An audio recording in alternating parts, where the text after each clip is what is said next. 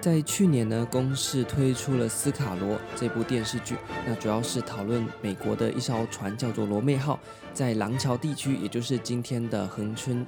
垦丁一带发生搁浅的事件，引发后续的一系列的呃，不管是原住民啊、美国啦，或者是呢清帝国，还有居住在那个附近的客家人。汉人之间的一些纷争，那最后呢，也签订了台湾史上第一份国际契约或是国际合约，那是由我们恒春地区的原住民头目来跟美国方面的代表来去签订的。那同样呢，是位在洋流和季风的路线上面，绿岛呢，其实在过往呢，呃，就有很多相关船舰搁浅的记录啦。那其实最早最早，我们可以看到非常著名的一次，是在一八六四年。各位，那时候是十九世纪哦，在一八六四年的三月的时候呢，有一艘英国的帆船呢、它从香港出发，但那个时候呢，原本它要去航行到宁波，不过呢，在中途呢，就在绿岛搁浅了。那对于十九世纪绿岛居民来说啊，突然有一艘船搁浅，上面下来的都是金发碧眼的英国人哦，哦，对那时候的居民呢，是一个非常新奇的一个体验。那居民呢，其实对那些搁浅的船员是非常好啊，就好好的呃善待他们，并且呢，让他们的船长呢先搭船到台湾来求救。在一个多月之后呢，英国就派出了他们海军的船舰来到绿岛，把这些搁浅的船员给载回去。那你说这个故事特别的点在哪边呢？也就是呢，他们派来绿岛接回去那些搁浅船员的船啊。是曾经参与过一八六零年第二次鸦片战争的英国军舰，所以你可以想想看，绿岛居然也跟鸦片战争这样我们在历史课本上面常常看到的一个历史事件呢有关联，这也是蛮让人新奇的。不过，我们今天主要要跟大家分享的是，距今八十五年前绿岛东夜里曾经发生的一起搁浅事件来说起。那为什么要特别谈这起搁浅事件呢？诶，这跟我们今天到了绿岛一定会造访的一个非常知名的景点有关哦。那我们就一起回到八十五年前，一九三七年的日本神户吧。你会说，哎，奇怪，我们今天不是要谈绿岛搁浅吗？怎么会要去八十五年前的日本神户呢？因为就在八十五年前，也就是一九三七年的十一月底啊，有一艘巨大的豪华游轮就从日本神户出发。这艘由日本神户出发的豪华游轮呢，叫做“胡佛总统号”，它是美国金元轮船公司底下的一艘豪华游艇。那它的命运呢，其实是相当多舛的，因为呢，那时候我们知道，一九三七年中日战争已经爆发，而我们的主角“胡佛总统号”呢，那个时候呢，就停在长江下游了啊。那时候呢，就刚好被国民政府的轰炸机啊，以为是日本的船舰。就丢了几个炸弹下去啊，意外的把这艘美国的豪华游艇诶给炸坏了。所以呢，他后来又拖回去旧金山修理啊，再重新回到海上服务。所以在他被炸完拿回去修理好之后，他的呃一趟任务呢，就从日本的神户出发。那你可以想象，那个是好堪比当时世界上最豪华的一艘游艇，就像铁达尼号啊。那这艘游轮呢，它载满了大概八百多个船员和乘客，他从日本的神户出发，目标呢是开往菲律宾的马尼拉。原本呢，这艘游轮的预定航线啊，它是要从日本出发，接着呢就沿着中国的海岸先到上海，接着呢再往南开开开，穿过台湾海峡向南前进，最后呢开往菲律宾的马尼拉。不过，像我们刚刚前面谈到，当时中日战争已经爆发，而且呢，战火已经延伸到了上海地区哦，有一些零星的冲突，就像今天的上海一样。所以那时候这艘船呢，就决定不要沿着中国沿岸往南，而是直接呢，沿着台湾的东海岸太平洋南下，直接开往菲律宾。不过呢，就在这个往南开的路程当中呢，对于当时的船长。还是一个六十五岁的老船长哦，很像《铁达尼号》电影里面那个老船长一样。那这个老船长呢，叫做亚德利。对于亚德利船长而言呢，他今天要开的这条呢，是一个相当陌生的航线，因为过去呢比较习惯都是沿着中国沿岸开，比较少呢是像这样从日本呢直接沿着太平洋往南开到菲律宾。我们可以一起想象哦，这个船从日本神户出发之后，开始航行在黑暗的太平洋上面。那虽然这时候有上弦月，但是这个月光呢已经被东北季风所带来的云层给遮蔽，在夜间航行的船几乎是朝着无止无尽的黑暗前进。尤其当时候呢，因为战争已经爆发，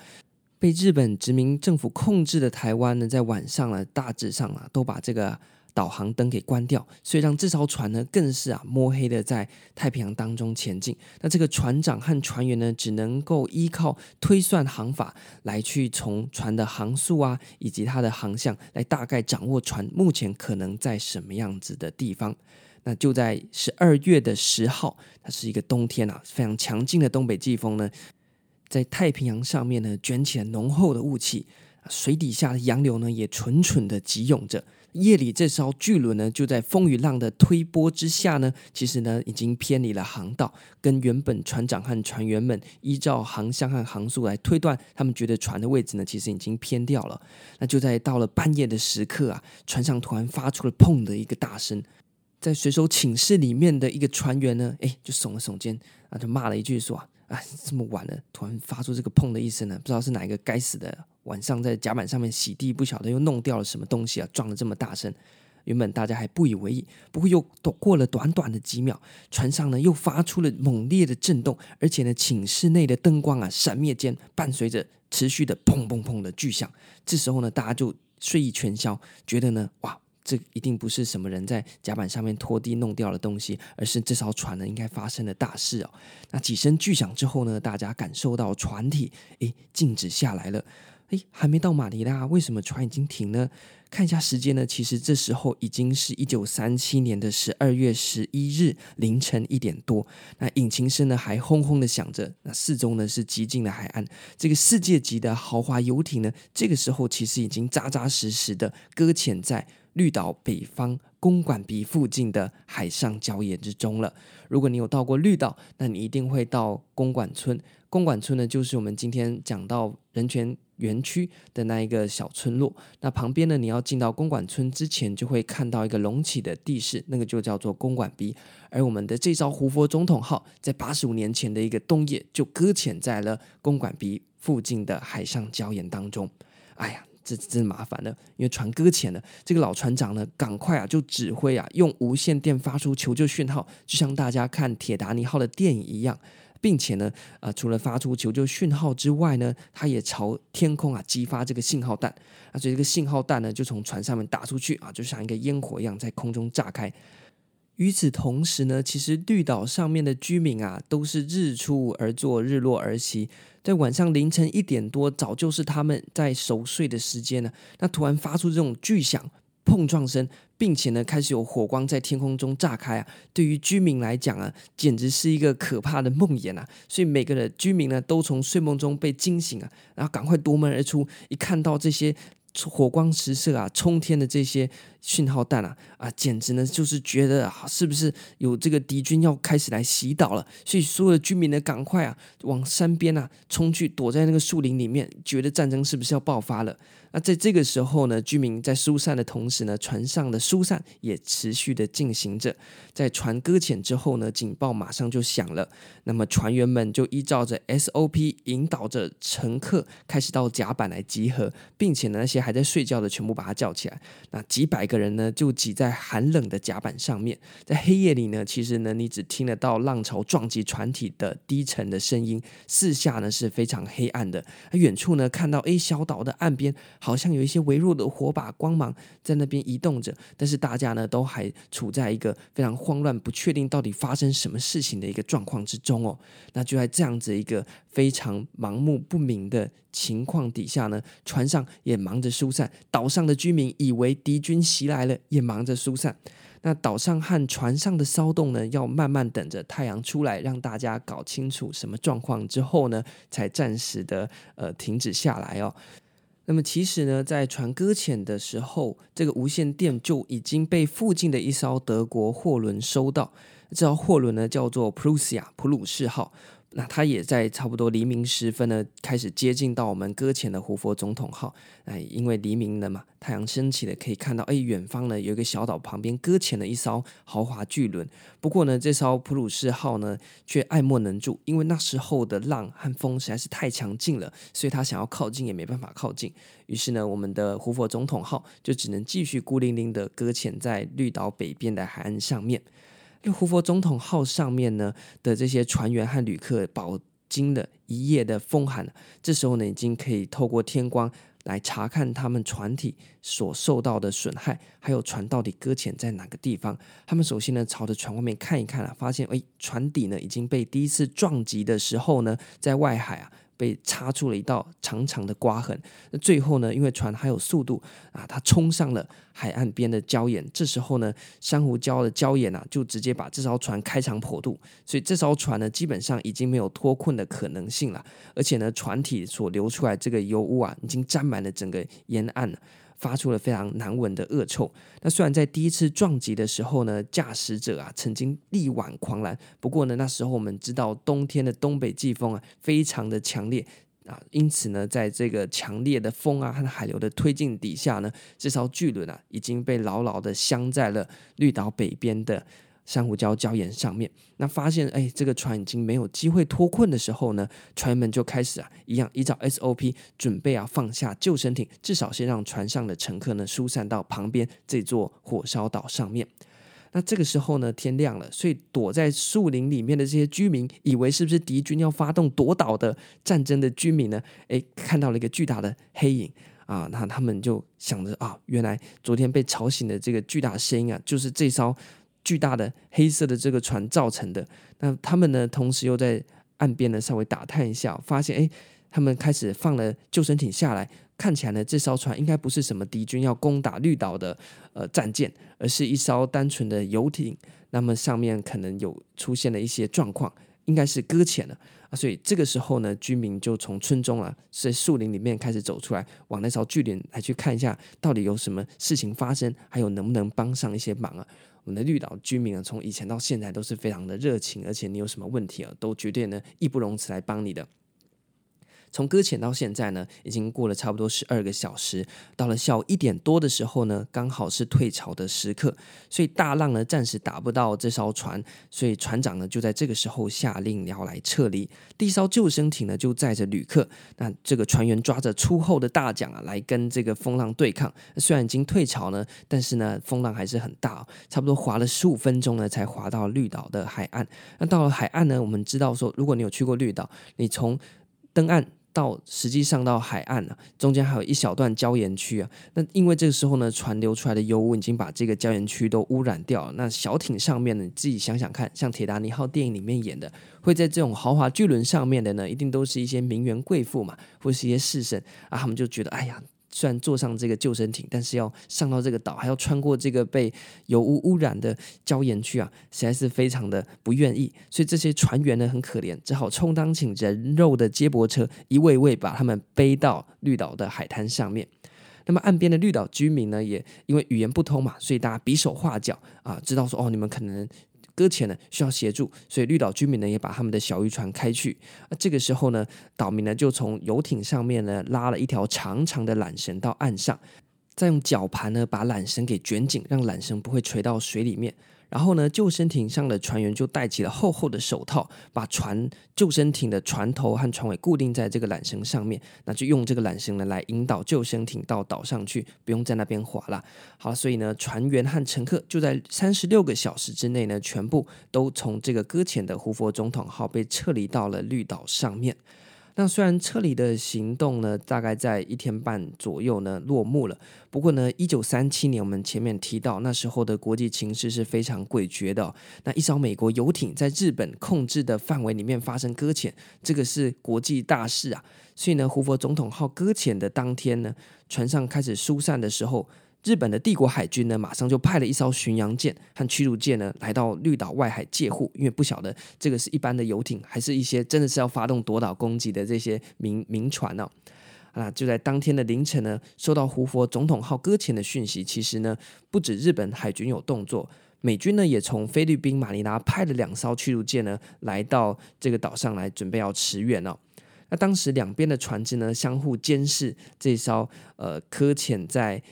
绿岛海滩上的胡佛总统号。那胡佛总统号呢也没有闲着，我们提到说他一方面忙着撤离，那同时上面呢其实呢呃。因为有很多的娱乐设施嘛，大家有没有想过，船上是不是有很多那种游戏场？那打游戏场里面就有那种投零钱的游戏机嘛？哦，所以呢，这个胡佛总统号上面呢的这些大笔现金呢，都在这个保险箱啊。而且呢，除此之外，里面还放了很多要从日本运到菲律宾去的重要的挂号邮件啊、股票、证券啊、金条等等的。所以呢，船上除了人要疏散以外，这些贵重物品呢也是要疏散的。因此呢，就在近千人到绿岛上面的时候呢，你一方面要去安置这些登岛的外国人，那同时呢，你要保护船上这些贵重物品哦，啊，避免呢有人这个趁火打劫啊，那这样就麻烦了。所以呢，到了搁浅的隔天中午呢，前一天由马尼拉来的美国军舰其实已经看到了绿岛了。那按照程序呢，还是要先向日本的巡洋舰通报一下，因为那时候这边还是日本帝国的领海。那日本同意之后，两艘的美军军舰呢，就派出了队伍呢，来胡佛总统号保护上面的这些保险箱和一些贵重的物品。因为呢。我们的搁浅的船是美国的船嘛，那疏散到岛上大部分呢也是呃美国人居多，因此呢，这些军舰又派了一些人呢到岛上来维持秩序啊，这个呢可以说是记录上第一次有美军上到绿岛，在之后呢也是有美军上到绿岛的记录，不过这个就留待后面再跟大家分享。所以因为这个因缘际会啊，美军踏上了绿岛，这是可以说是有记录以来第一次。那到了下午的时候呢，有一艘从基隆港开出的日本船只呢，也到绿岛，它是来支援的，然后就载了一些食物啊和补给品，暂时呢来去接济这些搁浅，那被安置在岛上的美国的游客。那对于绿岛而言呢，其实，在绿岛当时候呢，还是一个非常民风淳朴，而且因为它有一个海的隔离，是非常保守的一个小村庄。一夕之间呢，哇！突然出现了八百多个外国人啊，那这个呢，其实跟岛上的人数已经不相上下了，所以可以说是全岛大动员啊，包含了庄役所啦、工学校啦、民宅啦、柴鱼工厂，全部呢都被拿来当做临时的安置所啊。岛上不管是男女老少都非常好奇啊，看着这些金发碧眼啊，穿着一些奇装异服，对他们来讲的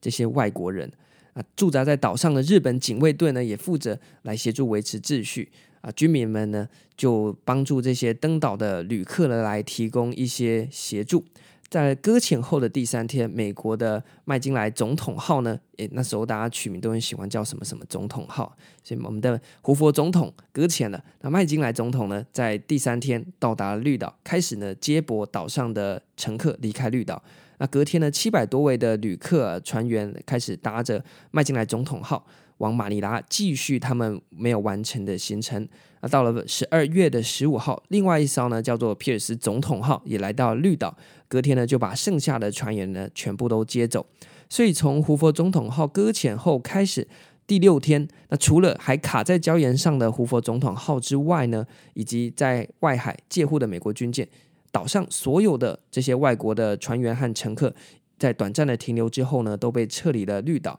那美国的驱逐舰呢，其实一直待到了二十三号才离开了绿岛的海域，那就把这艘搁浅在绿岛的游轮呢，交给了日本警卫来看守，并且征用了村民，呃，有一位叫做刘鼎坤啊，这位村民的房子呢，来当做看守所啊，就是负责去看那艘搁浅的巨轮，毕竟那是世界上数一数二的豪华游轮，那搁浅在这边呢，还是要有人去看它。在隔一年的二月呢，这个麦金莱总统号呢再次来到绿岛，但是他这次来呢不是来营救的，人都已经载走。这次这个麦金莱总统号呢，主要是载了轮船公司的一些中国劳工过来，那么要干嘛呢？来对胡佛总统号进行最后的捞救，就是看你什么东西能搬的弄弄啊，机器能拆的拆走。那最后呢都弄好之后呢，胡佛总统号就被宣告全损，也就是变成一团废铁了。那最后呢就用五十万美元。卖给了北川打捞株式会社这个日本的公司，并且开始进行拆清，就交给人家把它拆掉啦。那前后三年呢，意外来到绿岛，却从此卡在绿岛北边海岸的豪华游轮呢，就被大卸八块，最终呢消失在海岸上面。所以各位今天到了绿岛去北边公馆鼻附近，有一些人会喜欢爬到公馆鼻上面，你就往那个海滩一看啊，可以想想看，在八十五年前的冬天，有一艘当时可以堪比世界上最豪华的。豪华游轮曾经在这个地方搁浅了，那引发了小岛的一个小风波。那你在今天呢，这个美丽的海岸线上面，还可以想想过去曾经发生的这个事情。那完整的海平线呢，在胡佛总统号被拆掉之后呢，重新的在小岛北方的视野里面出现。那除了还没有完全清掉，还留一点点的油污之外，这一场外国人和绿岛人的意外相遇呢，逐渐呢就留在了那一代绿岛人的记忆当中。那到今天呢，其实呃已经距今八十五年。那谈到胡佛总统号还有记忆的绿岛的耆老，其实已经不多了。那这个故事呢，是从非常多的文献史料当中呃汇整出来的。那在这集当中呢，就跟大家分享到这边。那但是故事还没有结束哦，因为这一场外国人与绿岛人因为一起搁浅事件意外的相逢，却造就了今天我们还看得到的一个绿岛知名景点。那虽然你看不到胡佛总统号的游轮了，但是呢，因为这个事件留下来了另外一个知名地标呢，今天还在绿岛上面。那究竟是什么呢？我们就下一集再跟大家继续分享。预知详情，我们就下集待续。